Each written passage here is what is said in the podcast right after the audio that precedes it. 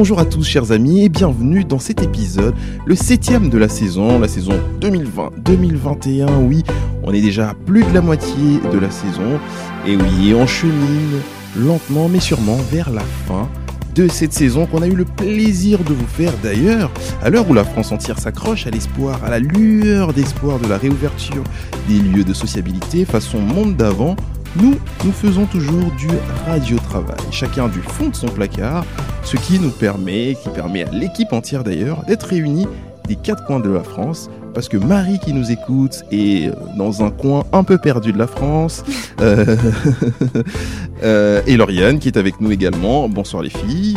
Bonsoir. Bonsoir. Bonsoir mesdames plutôt. Exactement. Les filles, mesdames, euh, ça m'est égal.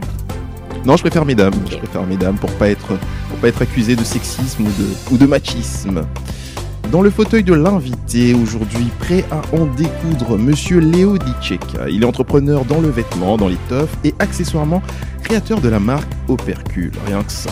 Ce soir, il nous ouvre à l'univers de la fringue, la sienne en tout cas, et il nous dit surtout comment, de fil en aiguille, oui, je vais en placer plein, hein, vous inquiétez pas, il, est, il en est venu à se consacrer à ce rêve d'enfance pour le réaliser. Alors, comme la mode s'invite ce soir dans Tirelire, mesdames, Marie, toi tu remets les pendules à l'heure en nous parlant du rôle de la montre. Alors franchement, euh, j'avoue que moi j'ai pas pris le risque de faire autant de blagues sur le temps, mais si toi tu les fais, ça me va. Euh, J'essaie d'être un peu moins drôle que toi parce que je sais forcément que toi, euh, évidemment, euh, l'humour c'est c'est ta chasse gardée. C'est mon dada. Après c'est pas forcément drôle. Donc tu vas nous parler évidemment de la montre. Oui. On en dit pas plus? On n'en dit pas plus, faut que les faut que les éditeurs écoutent pour le reste, sinon on va tout spoiler, ça va pas être drôle. Exactement. Alors toi tu as une double part ce soir parce qu'en plus tu vas nous embarquer dans ton monde merveilleux d'organisatrice de festival. Ouais, je vais faire ça. On a promis d'en parler. C'est vrai, on a promis d'en parler, donc on va faire un petit instant euh, milieu culturel, faire des choses euh, à cette époque. voilà, ça va être sympa. Euh, dit comme ça, ça l'est pas du tout, mais on va bien rigoler, on va parler de choses super intéressantes et ça, c'est le principal. Très bien, en tout cas, moi, je, moi j'ai hâte de savoir. En plus, ça tombe bien parce que tout va réouvrir. Je l'espère, je croise les doigts. Euh, et on sera peut-être les heureux invités à ton fameux festival. Lauriane, quant à toi, tu vas explorer la question du vêtement dit responsable. C'est exactement ça. Est-ce qu'on fait un teasing? Un petit teasing. euh, Est-ce qu'on fait un teasing ou euh, on va le- Non, on va petite laisser mise en les bouche, là, comme ça. répéter ce que je vais leur dire. C'est plus, c'est- c'est plus marrant. Ah, finalement. ok, très bien. Bah super.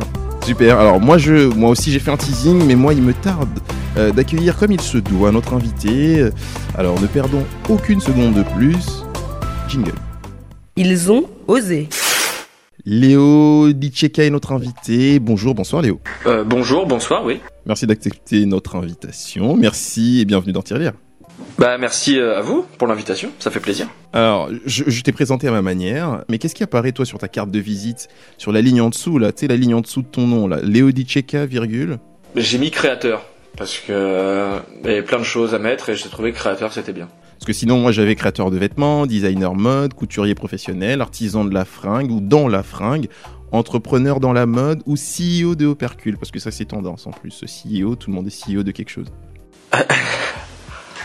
Ouais, bah euh, tout est tout est vrai, hein, mais euh, je trouve que ça fait un peu beaucoup quand même. Ça fait beaucoup de lignes après sous le prénom. Du coup, je me suis dit créateur c'était bien. Ouais, c'était des propositions. Créateur, tu n'assumes pas encore créateur de mode ou créateur de vêtements? Créateur de vêtements, principalement. Après, euh, de mode, je sais pas. Après, enfin, ça dépend de quoi on parle quand on parle de mode, mais euh, dans l'idée, moi, je fabrique des vêtements, quoi. Très bien. Bah justement, on va en parler tout de suite, comme ça, euh, voilà, on en sait plus et on sait exactement de quoi on parle. Comment tu présentes ta marque Opercule D'ailleurs, est-ce qu'on dit vestiaire Opercule ou on dit Opercule tout simplement On, dit comme on veut un peu. Les, les, les, les deux sont, sont, sont vrais. Euh, en deux mots, c'est une marque de vêtements euh, fabriquée en France et euh, dans un style plutôt streetwear. Ok. D'où est venue l'idée de la création de cette marque alors c'est c'est depuis que j'ai commencé à coudre.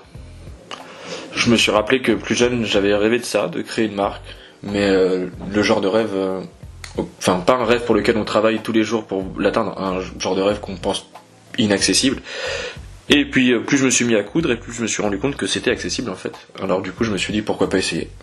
Et euh, j'ai cru lire quelque part que tu tombes par hasard justement sur, sur même sur la couture, parce que tu découvres une machine à coudre ch- ch- chez une amie, auprès d'une amie. C'est exactement ça. ouais. Est-ce qu'on peut dire que tu, tu tombes complètement par hasard dans, dans la couture? Complètement par hasard, je sais pas, mais euh, effectivement, ouais, j'ai été assez curieux de cet objet, donc c'est pas forcément que du hasard, mais euh, mais s'il n'était pas tombé sous mes yeux, je serais peut-être jamais, je me serais peut-être jamais tourné vers la couture. Quoi. Alors, tu as lancé une première, une première collection, une deuxième, puis une troisième aujourd'hui. Comment se comporte euh, ton activité aujourd'hui? La, la notoriété de la marque grandit petit à petit, donc ça c'est plutôt positif. Euh, Il y, y y y a un attrait pour la marque, j'ai l'impression, autour de moi. Après, euh, le travail n'est pas fini, quoi. Il va falloir, euh, va falloir travailler. J'ai- bossé sur des collections. Maintenant, il va falloir développer tout ce qui est marketing, toutes ces choses qui sont pas vraiment dans mon domaine de compétences, mais il va falloir se faire un peu, un peu violence pour développer tout ça. Mhm. Parce que tu, tu travailles seul, tu dis, mais tu es quand même bien entouré. Donc, tu, tu conçois. euh, sur quel domaine précis tu interviens? Est-ce que c'est vraiment dans la chaîne de production de A à Z que tu interviens, sachant que c'est des compétences que tu as acquises euh, de manière plutôt autodidacte, on va le dire? Ce n'est pas te faire injure que de dire ça, je ne pense pas. J'ai commencé tout seul, effectivement, la couture. Après, j'ai pris quelques cours quand même pour perfectionner euh, la technique. Mais euh, ouais, je suis tout seul. Bah, c'est-à-dire que moi, j'achète du tissu et euh, et je le transforme en vêtement. Ok. Et après, je le mets sur mon site et après, je le vends. Enfin, du moins, j'essaye de le vendre. Oui. Euh, en tout cas, tu- tu- tu- déjà, tu arrives à vendre sur ton site internet. euh, et en cette période, on sait que c'est euh, c'est vital, c'est important et c'est euh, c'est même essentiel pour euh, le type d'activité euh, que tu pratiques et tu exerces. Je te garde avec nous, on a des tas de questions à te poser. Je pense que euh, les dames aussi, hein, Marie, Lauriane et Marie aussi. Voici venue l'heure de la chronique de Marie. Nous nous posons la question avec Marie. Alors Marie va évidemment y répondre. En tout cas, nous, on s'est posé la question de savoir si la montre, cet objet que nous connaissons tous, était toujours vraiment un objet d'indication ou de mesure du temps de l'heure, ou que c'était un accessoire de mode, ou tout simplement un objet de luxe. Chère Marie, est-ce que tu as une réponse à cette question? Eh ben oui, j'ai une très longue réponse, donc on peut commencer maintenant.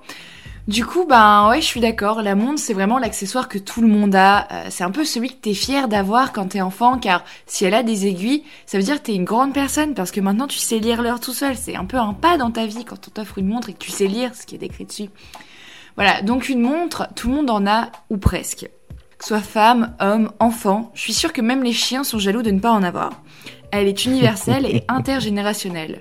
Tout le monde y va de son style et de son genre, montre à aiguille, montre à- cadran, montre connectée et même montre à gousset pour les plus anciens. Les montres, on en a tous une, voire deux, voire trois. Il y a celles dont on doit changer la pile, mais on a la flemme d'y aller, ou alors on a oublié qu'il faut y aller. Généralement, tu commences par la flemme et euh, ta montre sombre dans l'oubli. Ensuite, il y a la montre dont on n'aime plus le design. Il y a celle que l'on garde même si elle est cassée car on y est attaché, ça rappelle des jolis souvenirs. Il y a même des personnes qui ont des montres en cadeau pour fêter des grands événements. Donc, euh, je sais pas, moi, t'as 18 ans, t'as réussi à un diplôme, ou il y en a qui l'ont comme sorte d'héritage. La montre, c'est tout un symbole qu'on se passe de poignée en poignée. C'est pas très Covid-friendly, mais c'est comme ça, on se la passe, on se la désinfecte pas, on se la donne, c'est un échange. Et en plus, elle donne l'heure. Qu'est-ce qu'elle est pratique, cette, celle-là? Bon, par contre, je préviens que m'acheter une montre, moi, ça me fera pas autant d'effet que ça, donc euh, vous pouvez changer d'idée, y a pas de souci.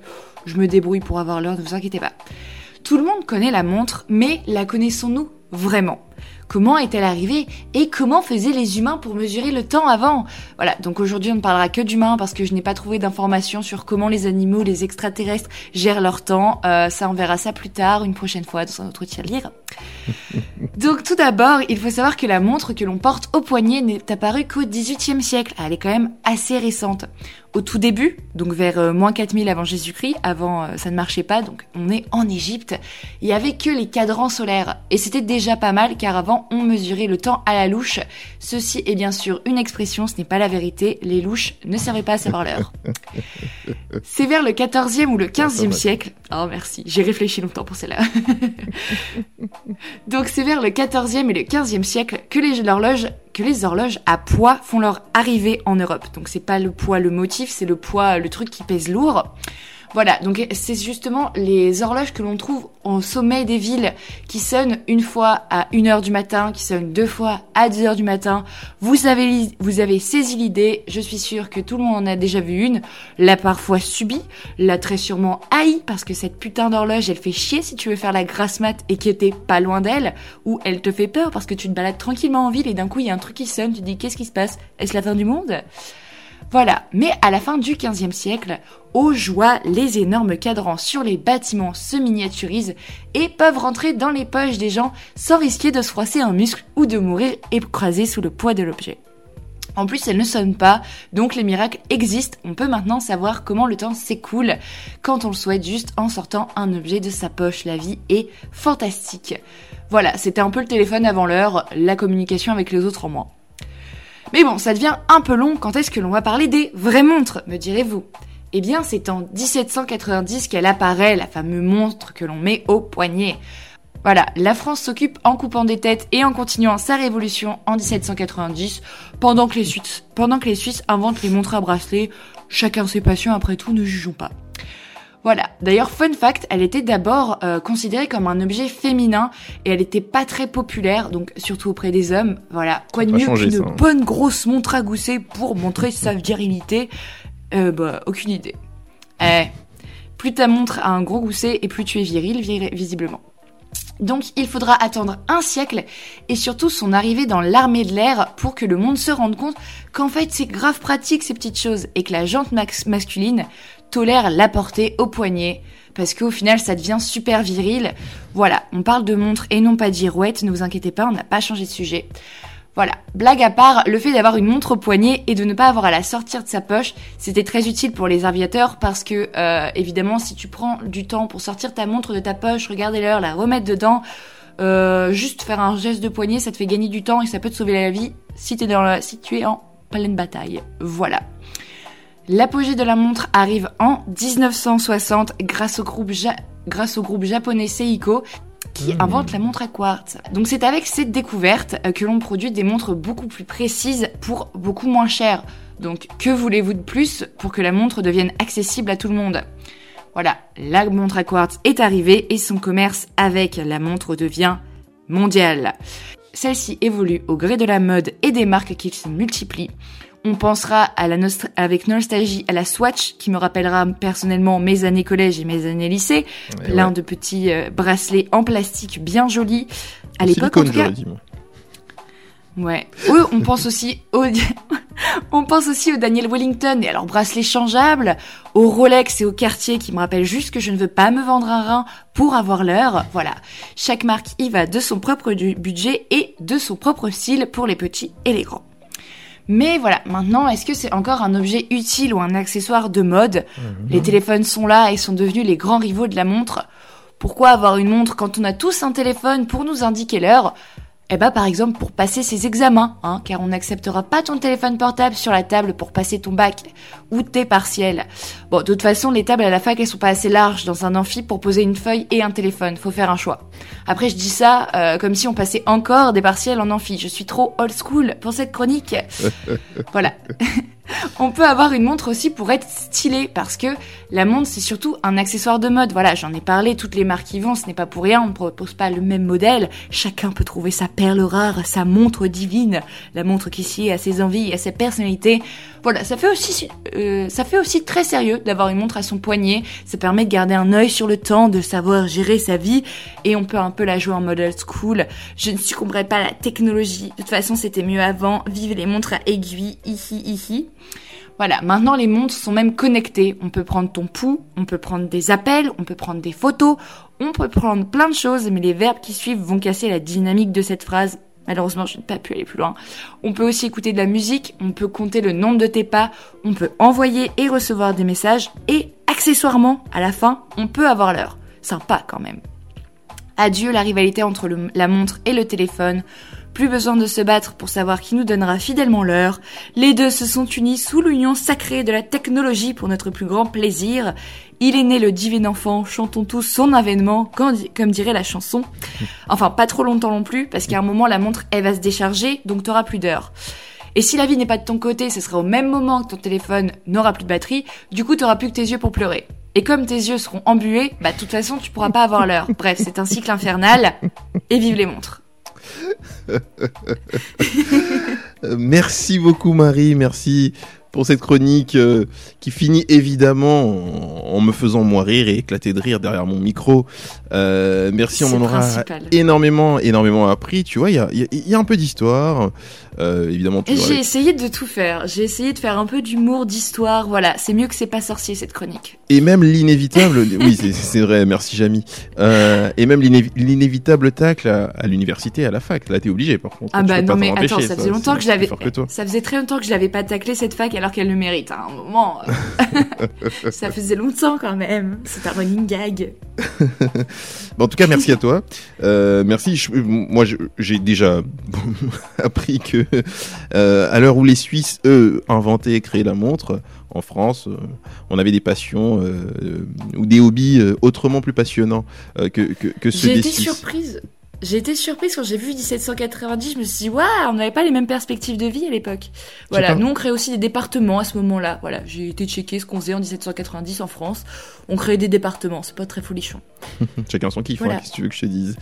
Euh. Qu'est-ce que tu veux que je te dise? Léo, alors, euh, toi tu es dans la mode, alors peut-être pas encore dans la montre, mais euh, alors on a, moi je pense que la montre c'est aussi beaucoup un accessoire de mode. Moi qui euh, en suis un peu fan, même si euh, moi ça reste très sobre, etc. Mon poignet, euh, on est vraiment sur un style de montre très sobre, pas trop grosse, pas trop brillante, etc.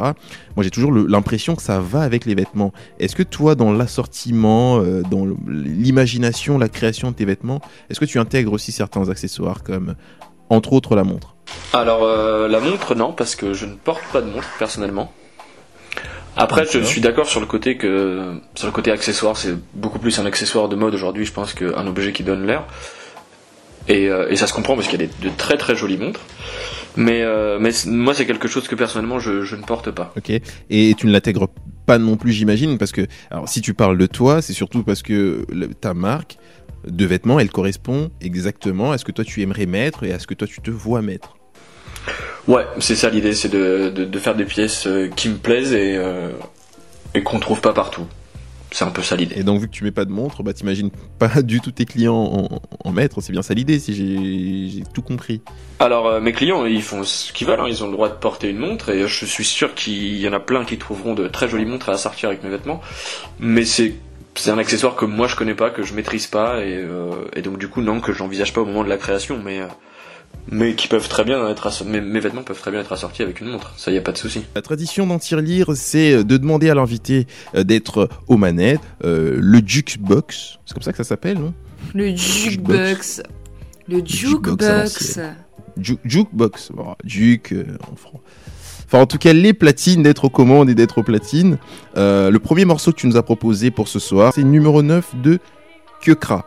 On s'écoute ça tout de suite et on débriefe juste après. Yoka.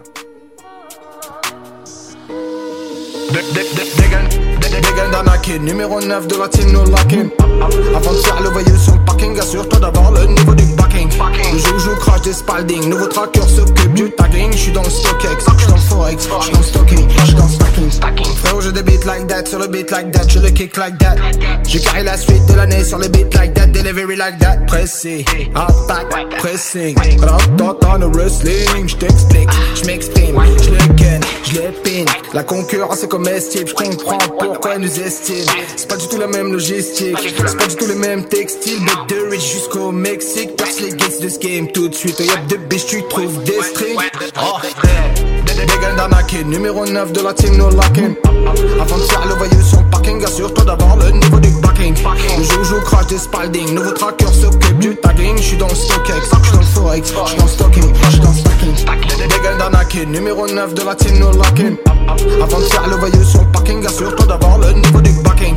Le joujou crash des Spalding, nouveau tracker s'occupe du tagging. J'suis dans le StockX, j'suis dans le Forex, j'suis dans le stocking, j'suis dans le stacking. Frérot, tu sais ce qu'on fait là, faut la villa, maman, j'suis là. Ils feront qu'échouer l'échec là, j'suis dans la Tesla, main sur la quête plat.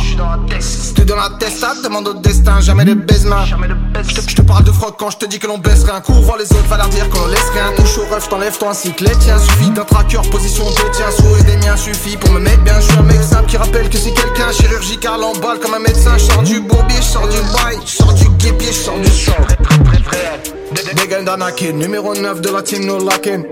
Avant de faire le voyou sur le parking, assure-toi d'avoir le niveau du backing. Le joujou crash des spalding, nouveau tracker s'occupe du tagging. J'suis dans le StockX, j'suis dans le Forex, j'suis dans le stocking, j'suis dans le stacking. Dégaine d'Anakin, numéro 9 de la team no locking. Avant de faire le voyou sur le parking, assure-toi d'avoir le niveau du backing.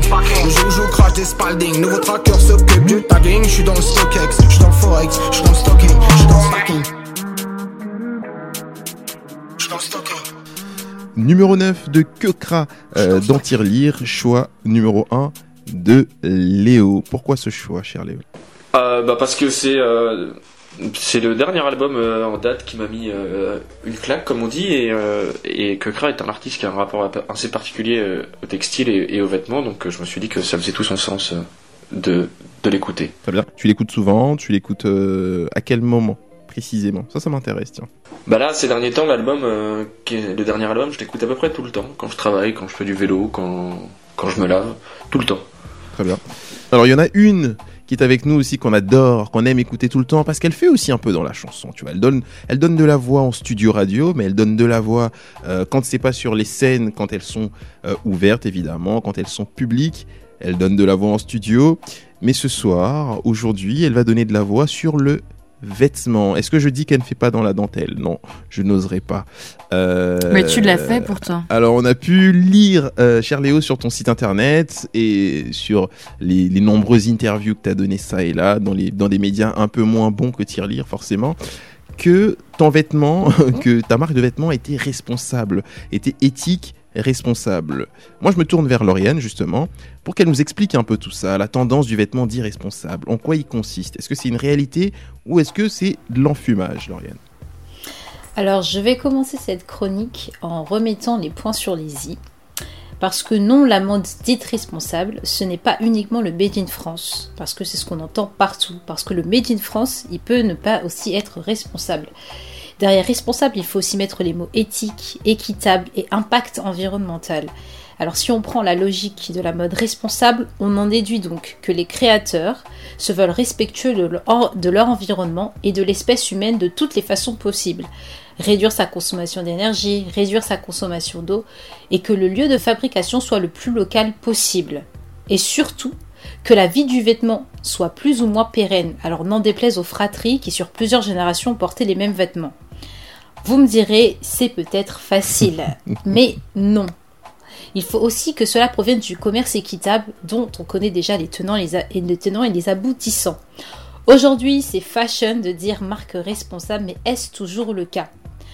Je ne vais pas citer les plus grandes marques qui du jour au lendemain se sont inscrites dans la tendance éco-responsable tout en fabriquant leurs vêtements bon marché en Asie. Oui, car tout le monde s'y met puisque cela fait vendre. Mais il est possible d'être éco-responsable et d'utiliser des matériaux venus d'ailleurs comme une marque de slip connue. Je ne citerai pas son nom. Difficile de s'y retrouver, je ne, vous, le fais pas dire, mais même en étant une marque responsable, il est parfois compliqué de remplir tous les critères. Entre transparence, éthique, commerce équitable, coût de fabrication, etc., etc., on n'en perd pas foi son latin. Mais alors, vous me demanderez, est-il possible de réellement s'habiller éco-friendly? Oui, bien sûr. Cela a un coût évidemment, mais pas que. Déjà en 2012, le célèbre rappeur Macklemore nous faisait danser sur son tube Thrift Shop. À chacun ses références, on ne juge pas. En français, Thrift Shop qui veut dire friperie, un hymne à l'upcycling ou, pour les Français, recyclage du tissu. Donc oui, il est possible d'être stylé et de s'habiller responsable avec peu de coûts. Il faut surtout garder en tête que plus le consommateur est informé par le fabricant, mieux c'est. Mais aux publici- publicités mensongères. De nombreux sites existent, ne vous inquiétez pas pour les novices, pour nous conseiller, pour vous conseiller, pour me conseiller, vous conseiller, du vrai, du faux. Et tout en fouillant un peu, on peut facilement retrouver des informations. Pour l'heure, il est important de souligner, je fais un petit clin d'œil à Marie, de souligner que de plus en plus des marques responsables émergent, allant du slip aux bijoux. Et on espère que cela pourra porter ses fruits dans le futur, en attendant que le coltan extrait le soit aussi, n'en déplaise aux Néerlandais et leur faire fun. Très bien. Alors j'adore les chroniques de ce soir parce qu'il y a de l'engagement, il il y a des petits clins d'œil, il y a, il y a des, centaines, hein, au moins des centaines de clins d'œil à droite à gauche. Donc euh, là, le petit clin d'œil sur le coltan. Euh, merci beaucoup Lauriane. Euh, et merci pour ton engagement et merci pour les réponses que tu nous apportes, en tout cas cet éclairage et cet éclaircissement sur, sur la question de la mode responsable ou la tendance de la mode responsable. Cher Léo, est-ce que tu t'engages euh, également dans de la production de la mode vestimentaire ou dans du vêtement responsable parce que c'est tendance, parce que c'est de la mode, pour justifier le coût, parce que on vend mieux ou par réelle conviction euh, Pourquoi je fais ça? Euh, Alors déjà, moi je voudrais revenir un peu sur la chronique de Lauriane et ce qu'il disait c'était très vrai, c'est assez difficile de cocher toutes les cases. C'est-à-dire qu'on peut pas. on- Aujourd'hui, ça n'existe pas le vêtement parfait qui fera en sorte que demain la planète elle ira mieux. Euh, moi personnellement, j'ai fait le choix d'essayer de cocher le plus de cases possible à mon petit niveau. Euh, pourquoi? Parce que euh, parce que je pense que c'est parce que je pense que c'est nécessaire aujourd'hui de- d'essayer de faire notamment dans l'industrie textile qui est une des industries les plus polluantes et, et qui est même une industrie qui qui pratique l'esclavage aujourd'hui. Je pense que c'est un peu l'idée d'aller à contre-pied de, de cette industrie-là. Donc euh, voilà, moi j'essaie de faire ce que je peux à mon niveau en essayant de faire le mieux possible. Est-ce que justement ce n'est pas plus facile de le faire quand on est euh, une marque un peu plus confidentielle? Est-ce que c'est plus facile? Je sais pas parce qu'il y a des grands, il y a des, des grosses marques qui ont beaucoup plus de moyens, donc euh, qui qui qui pourraient euh, qui pourraient largement produire eux-mêmes leurs tissus et euh, et de, de manière éthique. Et, euh, et moi, ça par exemple, je ne peux pas le faire. Je suis obligé de faire avec ce que je trouve euh, dans le commerce. Non, mais justement, ce que je voulais dire, c'est que c'est quand tu produis à grande échelle avec les. C'est vraiment une question complètement naïve, hein, totalement na- naïve. Donc, excusez d'avance ma vacuité et, ma naïveté, mais, c'est plus facile, forcément, toi, à ton niveau, vu la quantité que tu produis. Je sais, que tu produis beaucoup, mais pas forcément à hauteur des. De, en plus, on parle d'industrie. Donc, les indus- industriels qui produisent pour euh, 3, 4, 5, 6 pays, etc. Est-ce que ce n'est pas plus facile, plutôt, euh, toi à ton niveau, d'essayer d'être le plus, allez, le plus responsable, le plus éthique possible euh, par rapport à eux, parce que eux forcément c'est de la production, encore une fois, industrielle et, euh, et, et conséquente. Plus facile, je sais pas. En tout cas, je pense que chacun a les moyens de, de faire. Enfin, chacun devrait se donner les moyens de faire ce qu'il peut. Et je vois par exemple, moi, sur, euh, sur les collections que je vends, il y a des t-shirts. Le t-shirt blanc, c'est pas moi qui le fabrique, je l'achète. Et je l'achète euh, chez un, producteur qui est français, qui a relocalisé l'industrie textile, qui fait partie de l'économie sociale et solidaire, qui a des ateliers d'insertion professionnelle, qui utilise du, coton euh, grec. Donc on est sur quelque chose de, de très raisonnable, de très éthique et, euh, et c'est fabriqué en France et à très très grande échelle. Justement, il y a aussi ça en fait où des fois en fait on, peut aussi confondre euh, ce que moi quand je lisais euh, différents articles où en fait moi c'était euh, j'avais vraiment cette idée là où que c'était vraiment que du local en fait, c'est-à-dire essayer que ce soit par exemple si par exemple t'es en France le plus français possible, des choses comme ça. Et en fait, je me suis rendu compte que même en utilisant, il y a une marque, euh, c'est une marque de, chaussures, je crois, ou je sais plus, qui utilise en fait euh, du tissu du Mali. Et en fait, ils se disent euh, responsables et parce que tout est transparent. Il y a aussi ça aussi, il y a cette transparence comme euh, du coup Léo il vient, il vient justement de, de l'expliquer, même si euh, du coup le, le, le, la personne qui, euh, qui fait qui fabrique ces t-shirts là prend, euh, enfin utilise du coton grec.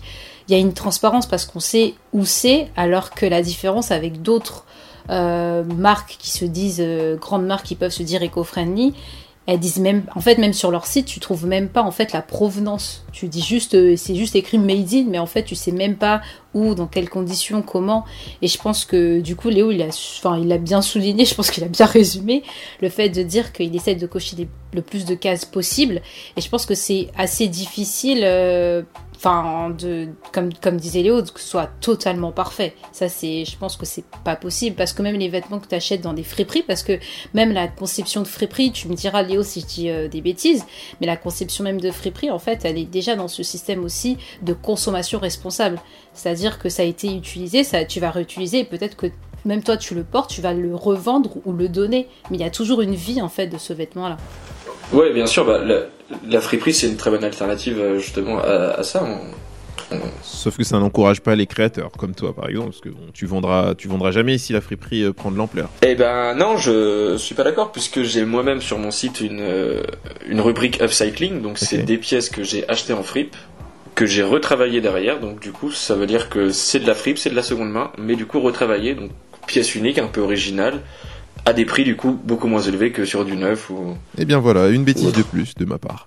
Euh, euh, alors, vous, parliez de la provenance, etc. Moi, je, je vais même aller plus loin pour argumenter aussi. Euh, c'est en plus comment on rémunère les producteurs aussi. Enfin, Lauriane, tu parlais du Mali, de, de- Léo, tu parlais de la Grèce, du coton de la Grèce, etc. En fait, tout part de là aussi. Les conditions de culture du, du fameux coton, puisqu'il puisqu'il s'agit du coton, la rémunération des producteurs, le mode de transport. Euh, donc, est-ce qu'il y a un impact, un impact environnemental ou pas, etc. Jusqu'à la rémunération de chacun des éléments de, de, de la chaîne. C'est là finalement. Alors, je, je m'y connais pas du tout dans, dans la mode, je sais pas comment ça se passe, mais c'est là que par exemple le circuit court peut être intéressant et important Ouais, et, et probablement re- réduire les coûts. Ouais, je suis d'accord, et euh, c'est pour ça que euh, le label, enfin comme en parlait euh, Lauriane dans sa chronique, le commerce équitable, euh, il est important pour ça.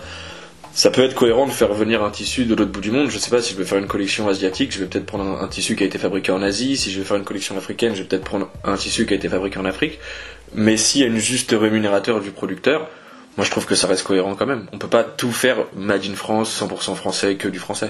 Et donc fin- finalement dans le, fameux conflit, je sais pas si c'est vraiment un conflit, vendre moins cher et au plus grand nombre parce que c'est aussi ça, donc euh, s'adapter euh, au, pouvoir d'achat du citoyen le plus euh, le, moins privilégié et en même temps vendre de manière responsable en rémunérant chacun des maillons de la chaîne. Est-ce que là il n'y a pas une question à l'arrivée du coût du produit? C'est sûr que c'est compliqué. Pour l'instant, on n'a pas, on n'a pas d'alternative à, à ces grandes marques de fast fashion qu'on connaît euh, au même prix et éthique. Euh, peut-être qu'en démocratisant et en faisant de plus en plus d'actions sur euh, sur la mode éthique, peut-être que ça va permettre de réduire les coûts. euh, Je sais pas, mais effectivement, pour l'instant, euh, il n'y a pas toutes les solutions. Très bien. Justement, euh, Léo, l'argu- l'argument de vente, excuse-moi Mac, l'argument de vente, c'est pas justement, euh, enfin, juste, je dis justement, mais euh, c'est pas de, de se dire que oui, euh, enfin, ça coûtera un peu plus cher que dans un grand magasin ou je sais pas quoi, mais la durée de vie euh, et la qualité aussi de, du produit, elle est, elle est garantie derrière. C'est pas un argument de vente justement euh, au niveau du choses. Ça l'est, mais euh, mais le problème aujourd'hui, c'est que le, vêtement, enfin, je pense qu'on on est beaucoup dans ce cas de figure-là. On, le- change avant qu'il soit usé, en fait. C'est parce qu'on on sort tellement de nouvelles collections. Enfin, ça s'est un peu calmé, mais il y a une année où, on, je sais plus, on avait 7, 7 Fashion Week en une année. Le produit, on va nous le démoder avant qu'il soit usé, en fait. Donc, euh, ça veut dire que ceux qui ont les moyens, ils peuvent continuer à acheter puisqu'ils achètent éthique, et ceux qui n'ont pas les moyens, ils vont devoir garder le même pantalon toute l'année. Enfin, je sais pas, il y a quand même un problème là-dessus. Je suis assez d'accord. Je pense qu'en fait, la nuance, c'est que là, on est dans une société bah, de surconsommation et qu'en fait, bah, là, il y a, ce côté où tu achètes parce que tu as envie et c'est aussi un, un peu un conditionnement. T'es habitué à acheter beaucoup, même si c'est pour pas cher. euh, T'es habitué à, je sais pas, à aller faire euh, tes soldes, etc. C'est un mode de consommation qui est ancré dans la tête des gens et je pense que si t'as pas la volonté de changer toi, je pense que c'est compliqué de, de modifier tes habitudes de consommation comme, bah, comme partout en fait. Les habitudes, c'est compliqué de changer ça. Surtout qu'en plus de, de la tendance, parce que j'a- j'adore ce mot, de la friperie, etc., j'ai aussi vu qu'il y avait une campagne là en ce moment euh, où on nous recommandait de garder un peu plus longtemps nos vêtements et de pas les jeter pour un, pour un, oui, pour un an ou pour un trou ou pour, pour je sais pas quoi, ou juste de manière compulsive, euh, mais surtout de bien conserver le vêtement tant qu'on ne sent pas la nécessité de, s'en débarrasser. Donc je trouve ça aussi, aussi intéressant. Alors on va, revenir sur ton projet, euh, euh, Léo, mais du coup sur la partie lancement, parce qu'il se trouve que toi, tu as aussi bénéficié de ce qu'on appelle le crowdfunding, du financement participatif. Est-ce que tu peux nous en toucher deux mots déjà? De quelle manière tu t'y es pris? C'était pas le projet de base, mais comme, euh, comme on a pu l'entendre euh, dans les médias ces derniers temps, il y a eu un petit virus qui s'appelle le Covid qui a débarqué. Ah bon? Et euh, C'est quoi? Ouais, c'est c'est un un truc qui fout un peu la merde depuis un an et demi. Je connais pas. Et euh, du coup, qui empêche euh, les humains de se rencontrer entre eux. Donc, euh, du coup, euh, je me suis dit que le financement participatif, ça pouvait être le bon moyen, la bonne alternative pour le lancement de ma marque. Ok. Donc, du coup, j'ai proposé une première collection, une première petite collection sur, sur le site. Et donc, les gens pouvaient soit, euh, soit acheter en, en précommande cette collection, soit faire des dons sur, euh, sur la marque. Donc, si j'ai bien compris, la marque était déjà lancée, il n'y avait pas spécialement besoin d'un coup de pouce financier pour pouvoir lancer la. euh, C'était justement, en fait, le, le financement participatif, c'était le lancement officiel de la marque. C'est c'est comme ça que j'ai, c'est comme ça que je l'ai lancé. Ok. Et, et, et, et n'eût été le Covid, s'il n'y avait pas eu de Covid, le fameux Covid dont tu parles, tu aurais tout de même lancé la marque sans avoir. Et, à ce moment-là, ça aurait été en physique, dans des boutiques, dans des boutiques éphémères. Comment tu t'y serais pris? L'idée, c'était de faire une boutique éphémère, euh, de faire euh, de, donc de chaque chaque prototype le présenter en- de, de chaque taille, du XS au XL, pour que les gens puissent euh, venir voir, essayer et précommander les vêtements. C'était ça l'idée de, de base. Très bien. Alors, quelle expérience justement Parce que nous, ça nous intéresse surtout de, de l'aspect financier, un peu, c'est un peu ça lire aussi, de, de, cette campagne-là. Euh, tu avais des objectifs chiffrés, en fonction de quoi tu les as fixés, parce que je sais en plus que tu as dépassé, tu as atteint un montant de, on peut le dire, 5500 euros. Euh, ben, le, le premier palier demandé, il était à 5000 euros. Donc, euh, si je dis pas de bêtises, ça fait 10%. Dépassé de 10%. Tout à fait. Euh, et euh, l'idée de, ce financement, c'était de racheter du matériel euh, professionnel, parce que j'avais du matériel très amateur avant, et de financer la, la collection d'après. Alors, moi, ce que je trouve intéressant, c'est surtout la manière dont tu as appris à faire ce que tu fais aujourd'hui. C'est quand même extraordinaire. Euh, et en même temps, ça dit quelque chose de, de l'usage des réseaux sociaux, de l'usage qu'on peut faire des réseaux sociaux. C'est-à-dire que tu as, me semble-t-il, tu me dis, je parle, je parle sous, sous ton contrôle, tu as vu cette fameuse machine à coudre chez une amie sur, un, sur, son, sur les réseaux. Ouais. ça? Exactement. voilà. Tu as appris de manière autodidacte sur les réseaux, donc sur YouTube entre autres. Et aujourd'hui, tu vends sur Internet et sur les réseaux. Ouais, c'est ça. En fait, du coup, je suis allé voir euh, cette, cette amie en question qui avait mis cette photo de machine à coudre et euh, donc du coup, elle m'a appris euh, entre guillemets à se servir d'une machine à coudre. Elle m'a dit, t'appuies sur la pédale et ça va, ça va activer tout le système. Et, euh, et du coup, en rentrant chez moi, effectivement, j'ai pris une machine et, et des tutos et, et j'ai commencé à m'éclater. Ça t'a pris combien de temps cet apprentissage jusqu'au lancement de la marque? Parce que, enfin, de manière autodidacte, franchement, il faut vraiment être super courageux pour pouvoir faire des petites choses dans son atelier, comme ça, chez soi, dans sa chambre, et un jour euh, espérer lancer une marque euh, qui soit, euh, qui soit, qui est pignon sur rue. Alors, ça a pris un peu de temps, mais en fait, au début, je faisais ça en, plus de, mon activité professionnelle. Et, et du coup, à partir du moment où j'ai décidé, j'ai fait ce choix de lancer la marque, là, du coup, je suis allé prendre des cours de, couture, quand même, pour professionnaliser un peu plus la technique. D'accord, donc tu as quand même pris, euh, pris des cours. C'est- ça a été quoi ton parcours avant, avant de te lancer dans la mode Qu'est-ce que tu as fait avant? Qu'est-ce que tu parles de parcours professionnel justement, enfin de d'activité professionnelle. Enfin, tu travaillais avant, tu as fait des études, tu te destinais à une autre carrière. Je, je- je ne pense pas trahir un secret en disant ça. Tu étais destiné plutôt euh, à une carrière dans l'enseignement. Ouais, et, euh, et même avant ça, euh, avant ça, même euh, plutôt dans les médias, puisque j'ai une licence en médias, culture, communication. Et, euh, et ensuite un master 1 euh, professeur des écoles, effectivement, ouais. Et euh, c'est c'est abandonné tout ça? C'est un plan B ou? C'est euh, ni abandonné, ni vraiment un plan B, c'est toujours dans un coin de ma tête, euh, parce que je trouve que le- la transmission et l'éducation, c'est euh, c'est assez passionnant et c'est même quelque chose que j'aimerais faire via des ateliers couture, donc c'est un projet sur lequel je suis en train de réfléchir. Après, euh, c'est un métier que j'envisagerai toujours, en professeur des écoles, euh, on verra ce que nous dira l'avenir, mais euh, c'est- c'est- j'ai pas laissé tomber. C'est toujours dans un coin de ma tête. Alors, euh, opercule, c'est des coupes masculines, ou des coupes dites masculines. Euh, moi, je me demande comment, enfin, comment tu réponds. Enfin, je pense qu'il y, a- forcément des gens qui vont te poser la question de savoir pourquoi tu te lances seulement dans du masculin. Mais tu m'as confié que tu avais une clientèle aussi non masculine. Ouais, c'est ça. Il y a, moi, c'est des vêtements masculins parce que c'est des vêtements que, que moi, enfin, c'est ce que je sais faire. C'est le, le vestiaire masculin, c'est celui que je maîtrise. Sur, sur, enfin, contrairement au vestiaire féminin. Après, effectivement, ça peut très bien être porté par des femmes. Il Et ça marche très bien. n'y a pas de souci. Tu, tu travailles tout seul dans ton atelier, ça c'est une certitude, mais quelles sont les personnes qui t'entourent? Enfin, de quelle manière tu gères tous les autres aspects? Parce que ça, on te l'a pas demandé. D'ailleurs, je vais te le demander. Tu es auto-entrepreneur, j'imagine. Ouais. Euh, c'est toi seul qui gère tous les aspects administratifs, financiers, communication euh, et, euh, et les aspects artistiques de création finalement. Alors sur, la, communication, je, suis aidé par quelqu'un dont c'est le métier, donc, donc ça c'est cool. Pareil pour tout ce qui est administratif, au début j'ai eu du mal, mais j'ai été aidé par ma sœur pour le coup. Après sur tout ce qui est création, j'ai des amis qui sont qui travaillent aussi dans la mode, qui, qui, qui me donnent leur point de vue, donc euh, j'ai vraiment euh, tous les corps de métier en fait dans mon entourage pour m'aider. Donc ça c'est c'est assez cool.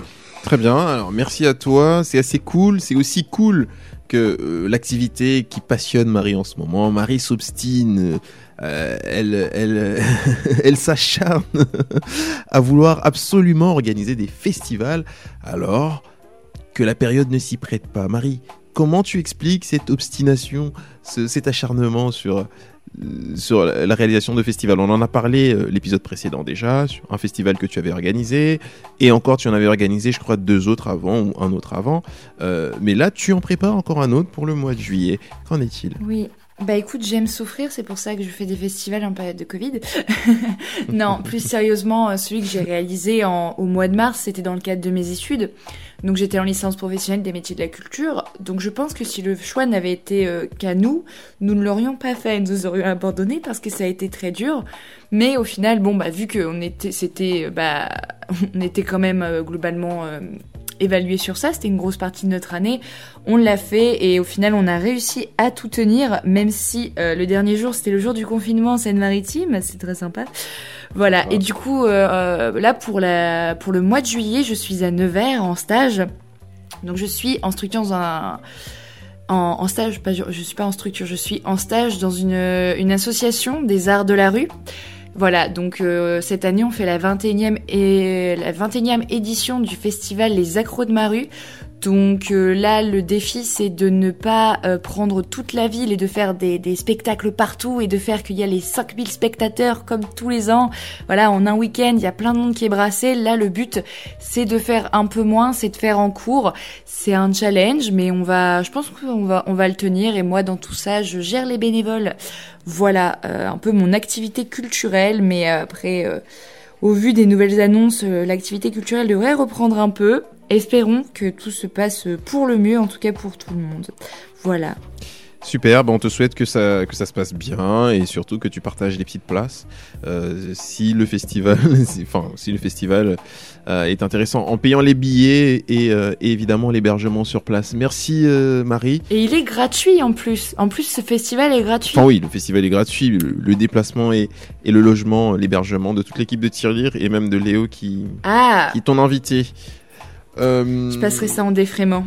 Alors, cher Léo, on va, on, va pas tarder à se quitter. Moi, j'ai une petite question un peu moins fun que toutes les autres que j'ai posées avant. Quand tu te lances dans ce genre de- d'expérience, dans ce genre d'activité, il y a forcément, en plus, t'as pas forcément été, euh, je veux dire, t'as pas euh, su- suivi une formation longue sur pour avoir des compétences là-dessus. Est-ce que parfois tu es confronté à des gens qui ne croient pas en toi ou des gens qui euh, vont te t'opposer la compétence, la qualification ou, euh, ou simplement ne pas croire en toi en disant c'est bien ce que tu fais mais euh, mais ça reste de l'amusement quoi.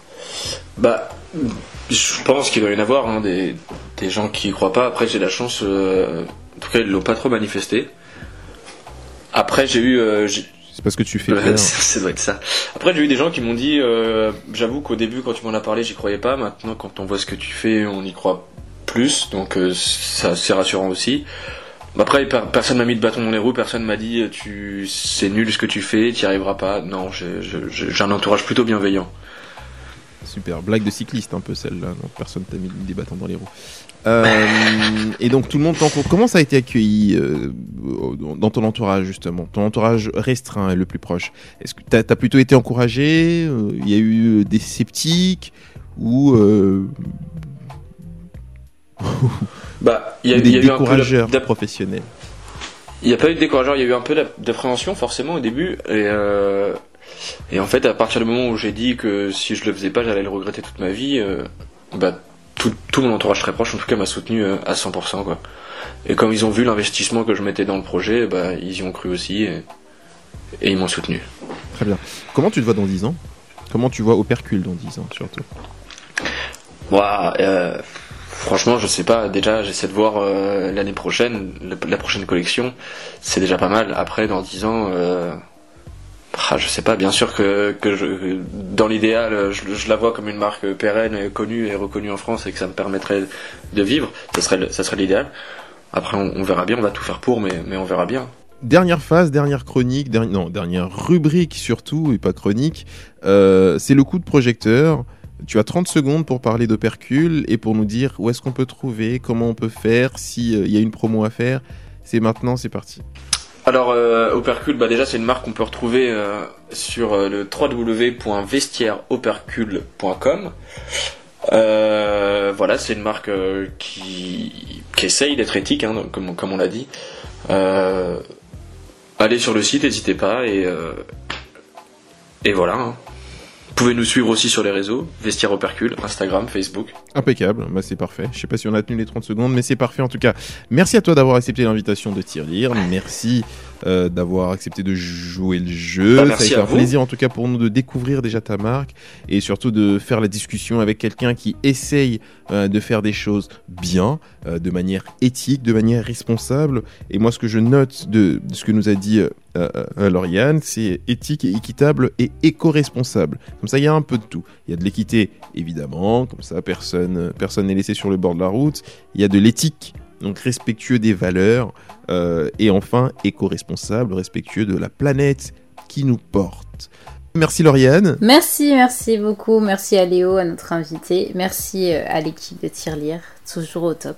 Et merci à toi pour l'investissement, euh, pour que Léo soit dans des bonnes conditions d'enregistrement. Et merci à Marie aussi, qui sait, euh, euh, je sais pas comment elle a fait d'ailleurs, de, euh, de Nevers, pour que pour qu'elle soit dans les conditions, même si elle shootait de temps en temps dans sa table. mais j'espère que tout s'est bien passé. Et d'ailleurs, je rappelle que cet épisode est en- enregistré un vendredi soir à l'heure de Colanta.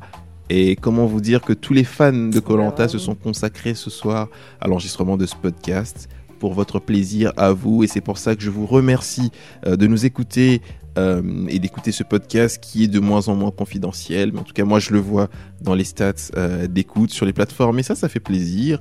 Merci à Marie pour sa main sur les réseaux. Merci à Lauriane pour son investissement. Et merci à toute l'équipe qui continue, malgré les conditions un peu contraignantes, à, à produire ce podcast. C'est toujours un plaisir et on le dira jamais assez. Merci à vous. Rendez-vous le mois prochain avec une nouvelle actualité et probablement un nouvel invité. D'ici là, portez-vous bien. On va se quitter en musique euh, sur une deuxième proposition musicale que tu nous as faite, ce que tu nous as apporté dans ta besace euh, aujourd'hui. Je vais te laisser le dire parce que je serai incapable de dire. je- J'en ai fait la découverte d'ailleurs ce soir, mais je serai incapable de le dire. Je te laisse nous annoncer sur quoi nous allons nous quitter.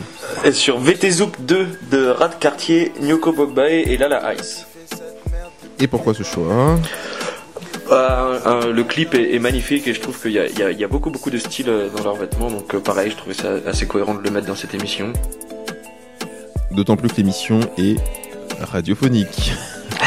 Ouais mais, mais, mais, on, mais on invite les gens à regarder, à, à regarder le clip. Rad Cartier, Nyoko Bogbae, Lala Ice. Bébé, c'est moi qui avais dem si jaxase amatuma jus blair c'est baiser nuratuma boy bi ma nekkoon bi xamante si mina sama love en craqué bébé j'ai apprécié à deux millésimes dans mon cœur et au final dang ci fawé nuratuma boy bi ma nekkoon bi ñu xamante si mina sama love t'as pas cramé comme tout mal je te suis plus. Petit seigneur en dehors mon le bal ça sa tête égarou so féodal. Style ma souveraine mais bëgg comme un cabal sama tegal bëggatuma ko ci football. Je te fais plus bàyyi ma ma la bal. Filaat lépp lay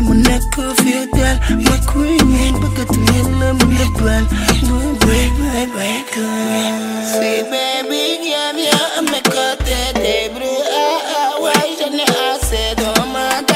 stop my c'est tes additions t'es pas cassé C'est la red pill ou la blue pill. Vas-y, follow le rapide. Babe, enterre ta vie de jeune fille. C'est la red pill ou la blue. Vas-y, follow le rapide. Babe, enterre ta vie de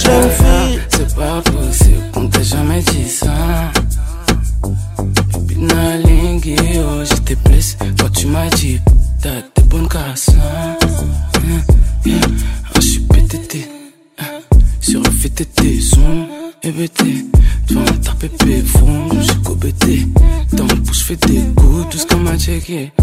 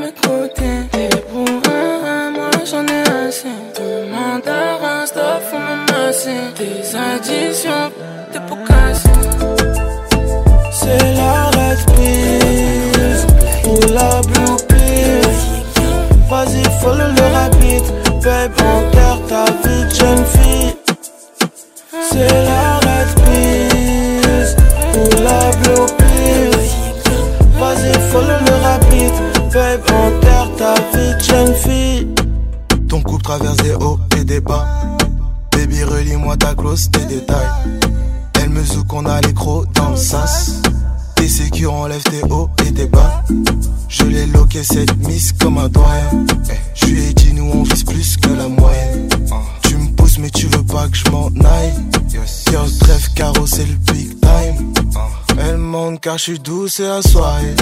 Redescente, elle se transforme en super shine. J'peux craquer pour nous die and die.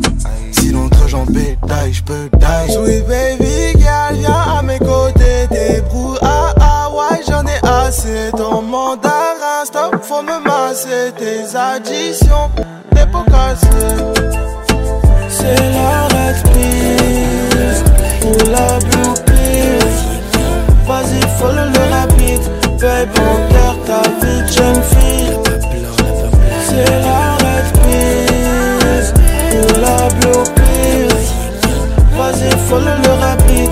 Babe, enterre ta vie de jeune fille. Tu sais, bouche et monde brûlent davantage que le feu. Plusieurs artificiers dans la lignée, des yeux au bout du fil. Alors, si tu bégais, j'ai talisman. Fougue hors jusqu'à l'ozone. Fini l'étoile, tu apprendras losange. Je connais tout un tas de gens qui pourraient changer de leur bétail pour un bon parler.